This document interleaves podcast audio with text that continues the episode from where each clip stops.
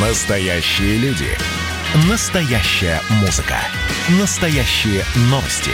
Радио «Комсомольская правда». Радио про настоящее. 97,2 FM.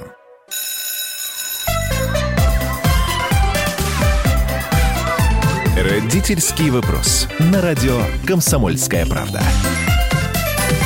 Да, сейчас будет самый настоящий родительский вопрос. Я Александр Милкус, Дарья Завгородняя. Как всегда, мы вас приветствуем. Доброе утро, добрый день, добрый вечер, потому что 7, все, все 11 часовых поясов нашей страны нас слушают. И мы будем задавать сегодня вопросы вот сейчас прямо директору Департамента государственной политики и управления в сфере общего образования Министерства просвещения Российской Федерации Евгению Евгеньевичу Семченко. Евгений Евгеньевич, здравствуйте. Добрый день. Здравствуйте. Хорошо, что мы с вами встречаемся вот уже э, через 4 дня, спустя 4 дня после того, как началась запись детей в первый класс по новым правилам, относительно новым правилам, конечно. А, есть уже вопросы у тех, кто записывает детей э, и со стороны родителей, и тех, кто принимает со стороны школ. Давайте сначала просто коротко. В чем особенности вот нового положения? Зачем его нужно было принимать? Ну, первое а, течение последних лет поступали множество вопросов, предложений, замечаний к действующему порядку, который вызывал у родителей беспокойство, необходимость э, там, присутствия э, самой значит, поздней ночи перед э, сроком начала приема документов, ну и так далее. Мы постарались за этот год, за 2020 год, все эти замечания учесть по максимуму, по возможности. И таким образом у нас есть ряд особенностей 2021 года по приему детей в первый класс. Это первый момент. Два этапа зачисления – Первый этап проходит с 1 апреля, как вы уже сказали, по 30 июня. Он предназначен для детей, которые пользуются внеочередным, первоочередным правом зачисления, и для детей, э, которые проживают на прикрепленной к школе территории. Второй этап, э, который будет проходить с 6 июля по 5 а, сентября он предназначен для всех остальных детей, в том числе детей, не проживающих на прикрепленной территории, и проводится он только в случае, если остались свободные места после первого этапа. Важный нюанс, важная новелла этого года – это преимущественное зачисление братьев и сестер. Ситуация, когда один из них уже обучается в этой школе. Обращаю внимание, это часто задают этот вопрос, вне зависимости от места проживания. Таким образом, если первый ребенок в школе, и эта школа а, не прикреплена а, к тому муниципальному образованию или району, и один из детей там обучается из братьев и сестер, то второй зачисляется туда же, вне зависимости от того, а, на какой территории живет. Главное, что это э, как бы правом могут воспользоваться дети, которые из одной семьи и совместно проживают. Вот как раз про это э, люди и спрашивают. Э, некоторые школы уже стали требовать справку о родстве о том, что дети состоят значит, в родственных отношениях брат и сестра или брат и брат и так далее, и так далее. В документе, это, в положении, ничего про эту справку не говорится. Ну, э, смотрите, э, ведь каждый из детей вписан в паспорт э, родителей, раз. И второе, документ о совместном проживании или регистрация, там, выписка из домовой книги и так далее. Вот тут не надо, я просто пользуясь случаем, обращаюсь ко всем нашим коллегам в системе образования, не нужно проявлять там лишних инициатив и требовать от родителей какое-то гигантское количество справок. У нас два принципа, вот, э, на основе которых мы подготовили этот документ. Это открытость и справедливость. То есть э, весь процесс, должен, процесс приема заявления, зачисления, ну и не только, должен быть открытым и справедливым. И такой принцип мы исповедуем не только при приеме в школу, но и при проведении ЕГЭ, ОГЭ, всероссийских проверочных работ, всех процедур в системе образования. Евгений Евгеньевич, вот тогда вопрос, еще одна проблема, которая всплыла. Вот популярная школа, допустим, в ней 80 мест. А подали заявление 128 человек. Это не льготники. Вот это жители прикрепленной территории. Это конкретная ситуация, а, она описана сейчас в социальных сетях. А, и директор вроде бы зачислил тех, кто, или там поставил в очередь тех, кто первыми подал заявление. Да? Но это же, во-первых, не гонки, Значит, кто первый прибежал, тот подал. И второй вариант возникает.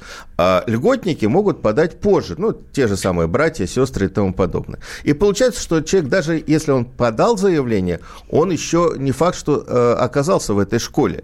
И решение ему ждать до 1 июля аж. А потом в течение лета, во время каникул, гонять с документами. Если он в эту школу не попал, его вышибли э, пришедшие при, э, люди, которые принесли документы о льготах позже. Как, как быть? Ну, первое, вот э, мне не очень нравится подход по поводу вышибли, не вышибли, это раз. Второе. Ну, это говорим, вот вузовский такой понимаю, подход, да. Понимаю. Э, первый момент, значит, нам нужно понять, что речь идет о приеме в первый класс.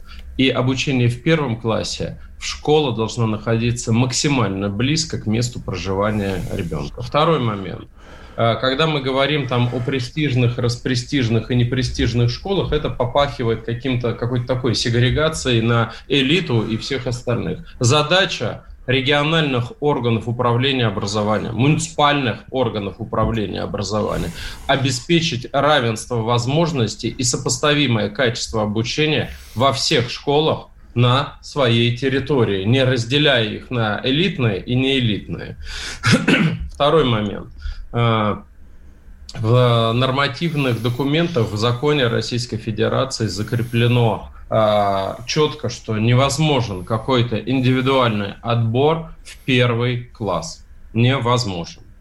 Поэтому такая ситуация, связанная с э, временем подачи заявления, она была, есть и, очевидно, будет. Невозможно требовать экзамены невозможно, собеседование для первоклашек. Ну, мы понимаем, это неадекватная а, мера. Поэтому единственный путь, и о котором мы говорим последние уже десятилетия, прекратить разделять систему образования на элитный сегмент и все остальные сегменты.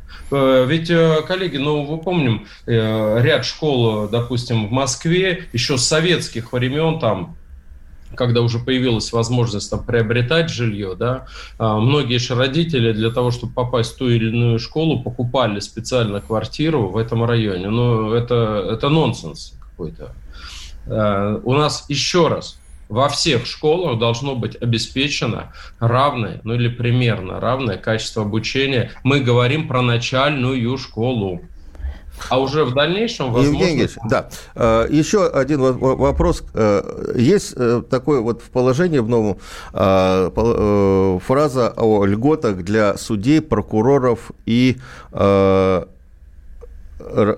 судьи, судьи, прокуроры, следователи. прокуратуры, да. да. Вот. Коллеги, а, значит, мы они это... поступают по льготам только в школы с интернатами все правильно. Внеочередное право для детей указанных категорий действует только для школ с интернатами. Мы просто в этот порядок э, воедино свели те льготы и преимущества, которые были закреплены в разных законах, в разных нормативных актах, чтобы родитель, любой человек видел... Нет, это. я понимаю, но вот нас спрашивают, а, это сотрудники прокуратуры, любой э, секретарь, машинистка, помощник судьи, или это только люди, которые имеют погоны, условно говоря?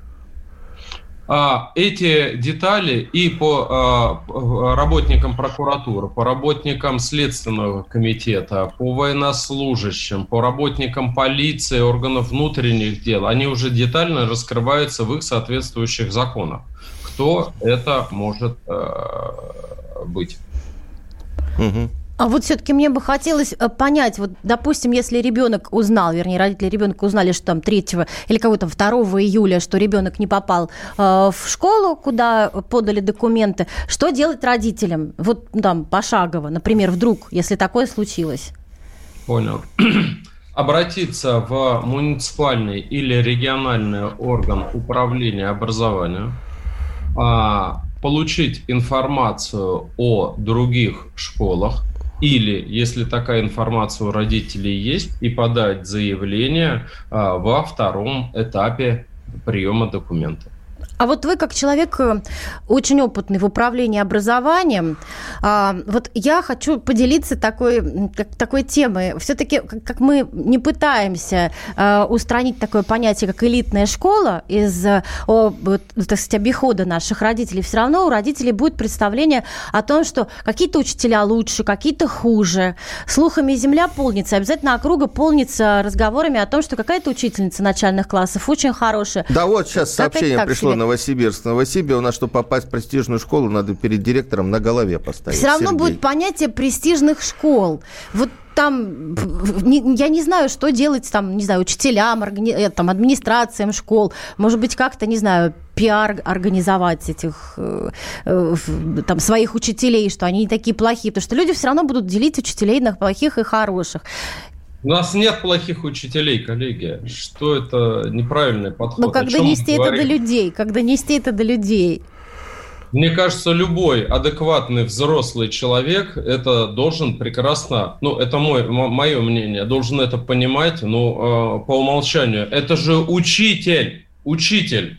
Как он может быть плохим? Что это такое? И это категорически неприемлемо. Значит, э, первый момент. А, второй по поводу вот слухов и так далее. Но э, нам же нужно вот иметь в виду, что в начальной школе, ну, нет профилизации, нет там а, углубленных изучений иностранных языков, не знаю, экономик и всего остального, что присутствует, наверное, должно присутствовать там в... А, Спасибо став... большое. У нас заканчивается эфир э, до перерыва. Э, Евгений Евгений Семченко, Министерство просвещения у нас был в эфире. Спасибо. Э, я буквально вот две секунды прокомментирую. Нам люди пишут, э, вот Евгений Евгений сказал, что нет плохих учителей. А вот нам пишет Москва, э, учительный нарисовавший двойку на лбу ребенка хороший. Нет, не хороший, поэтому этот учитель уже в школе не работает. А, и я хочу просто поделиться, что делают сейчас в московских школах. Вот а, уже есть привычка, да, что вот э, первый А-класс – это хороший, если ребенка определили в первый Г или З, это вот уже совсем э, нехорошо. Что делают в Москве, э, подготовив, соответственно, сильных учителей начальной школы? А, идет жеребьевка. Вы не знаете, к какому учителю вы, ваш ребенок попадет. Школа э, выбирает, как сейчас говорят наши подростки, рандомно или случайным образом э, учителя и записывают в класс. Таким образом, вот абсолютно э, значит, соблюдается справедливость. Родительский вопрос. На радио «Комсомольская правда».